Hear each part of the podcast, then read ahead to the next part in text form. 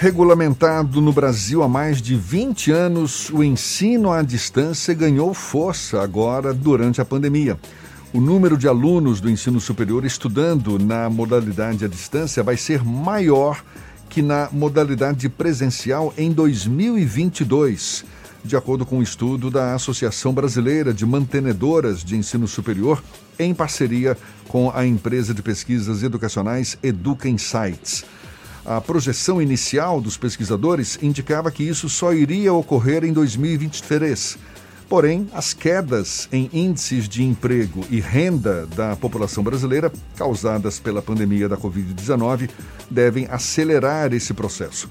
A gente conversa mais sobre esse assunto agora com o reitor do Centro Universitário Unirbe e presidente da rede Unirbe, Carlos Joel Pereira, nosso convidado aqui no Issa Bahia. Seja bem-vindo. Bom dia, Carlos. Bom dia, Fernando. Bom dia, Jefferson. É um prazer falar com vocês é, e de um tema tão interessante para a sociedade brasileira como é o ensino, como é a educação. Pois é, hoje existe uma tendência natural, não é, de, de as pessoas optarem pelo ensino à distância por causa do isolamento social, por causa dessa situação toda imposta pela pandemia. Mas o que, que já vinha impulsionando a migração para o ensino à distância que, que já revelava não é, uma tendência de crescimento para os próximos anos. Isso se deve a quê? Qualidade, praticidade ou preços mais baixos? Vários fatores. O primeiro fator é que a tecnologia hoje nos permite ter qualidade de todo, em todos os tipos de serviços que possam ser prestados. Na educação não é diferente.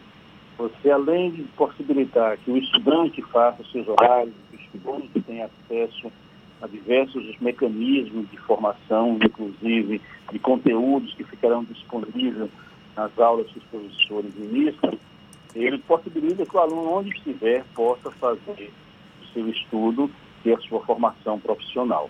E tem se provado, é, do ponto de vista técnico, que os resultados têm sido iguais ou superiores ao aluno presencial. Então, esses fatores têm elevado o número de pessoas buscando a formação através de plataformas EAD e a pandemia nos obrigou a entregar esse serviço com uma certa rapidez e buscando aprimorá-lo para que o estudante perceba que a diferença não é tão elevada. Eu vejo muitos estudantes enxergando com cautela o fato de, de haver tanta oferta de cursos EAD. E, e isso por, até, até, por uma questão econômica.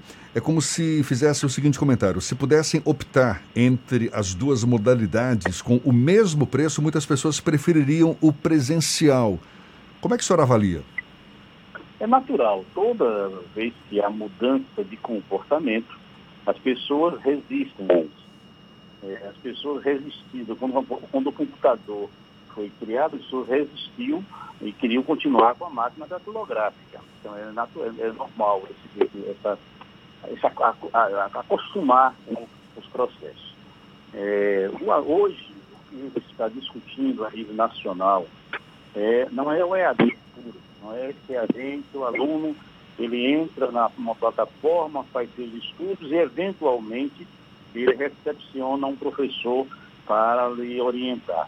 Nós estamos buscando a alternativa mista, a híbrida, em que os conteúdos são mediados por tecnologia, uma aula normal, como acontece na, presencial, onde o professor está mudando apenas de lugar onde está sentado o estudante.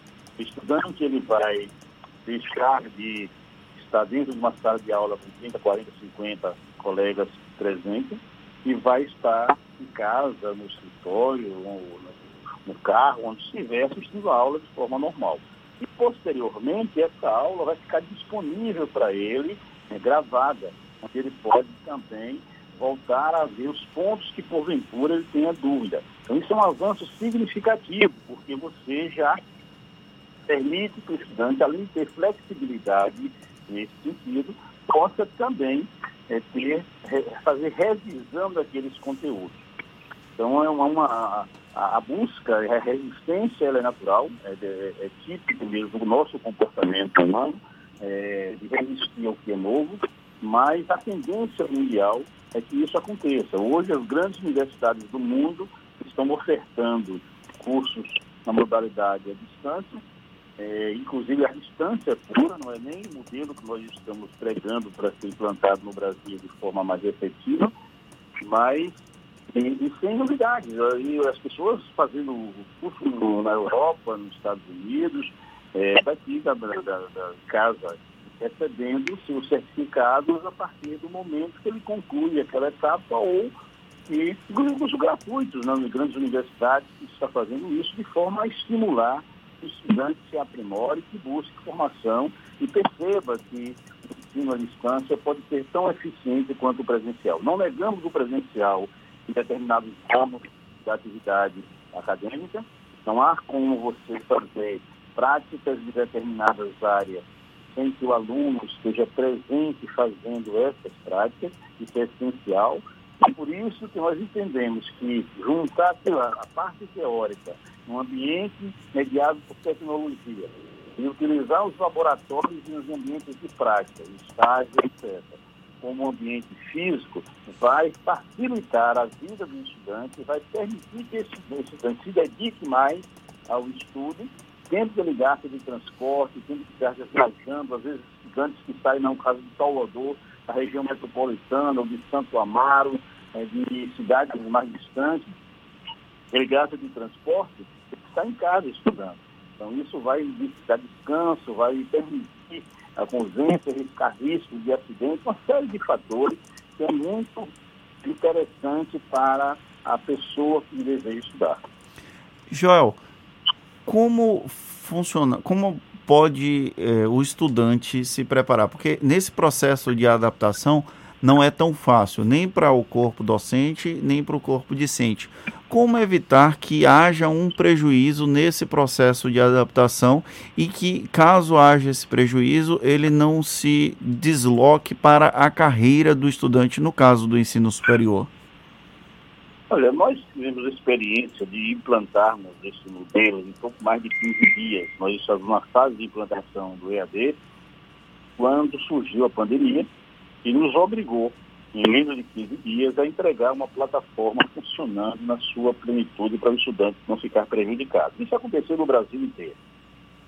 No primeiro momento, houve uma, eh, essa resistência já referida, mas os estudantes hoje, eles já perguntam se eles podem continuar depois da pandemia com essa modalidade, porque eles perceberam que ela é tão eficiente quanto a outra.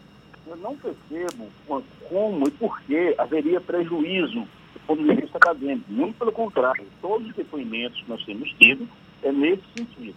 Agora, qual é a diferença? A diferença é que nesse modelo de ensino, nós transferimos a responsabilidade objetiva para aquele que tem que ter a responsabilidade objetiva, que é o estudante. O estudante ele não pode ser um mero ouvinte de um processo acadêmico. Ele é a pessoa, é o agente ativo desse processo.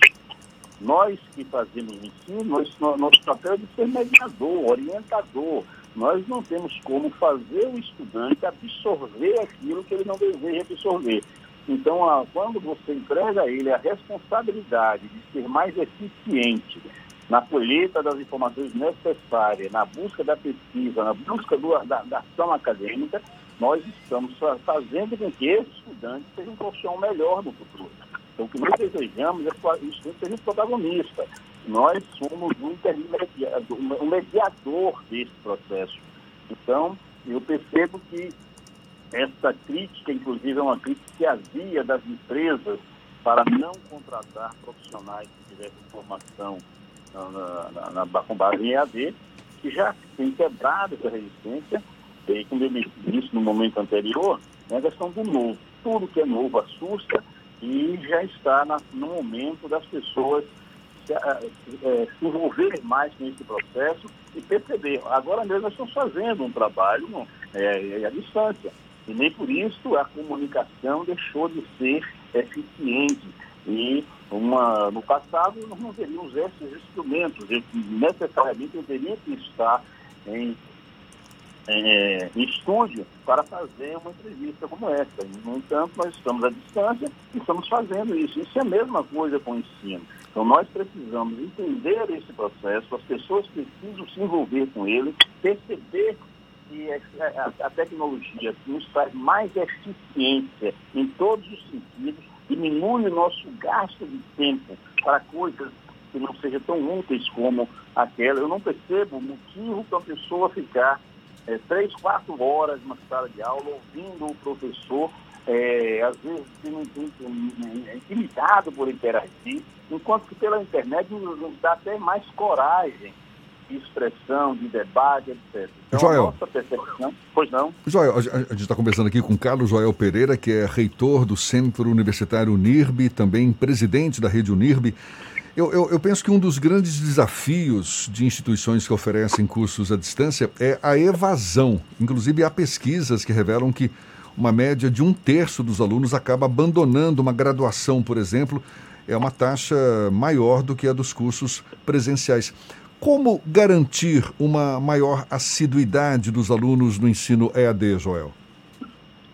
É, nós temos esses dados também e ele exibe uma conduta que não é muito diferente também do presencial. Nós temos um, indicadores também significativos de evasão no presencial, mas o fator principal dessa evasão no EAD está exatamente na responsabilidade que é atribuída ao agente ativo desse processo, que é o estudante. Como ele recepciona mais responsabilidades eh, na sua formação, eh, nem todas as pessoas estão dispostas a assumir essa responsabilidade. E aí, naturalmente, essa ausência de calor humano, de incentivo, etc., termina desestimulando. Mas isso, no nosso sentimento, isso é temporal. Isso, com o fluxo da formação, com o fluxo da, do aprimoramento, inclusive, dessas ofertas, esse modelo vai ser o modelo da, de, de, mais eficiência na formação da nossa juventude e de profissionais da ponta. Tá certo. A gente agradece ao Carlos Joel Pereira, reitor do Centro Universitário UNIRB, presidente da rede UNIRB. UNIRB, muito obrigado pelas suas colocações, pela atenção dada aos nossos ouvintes e um bom dia, Carlos.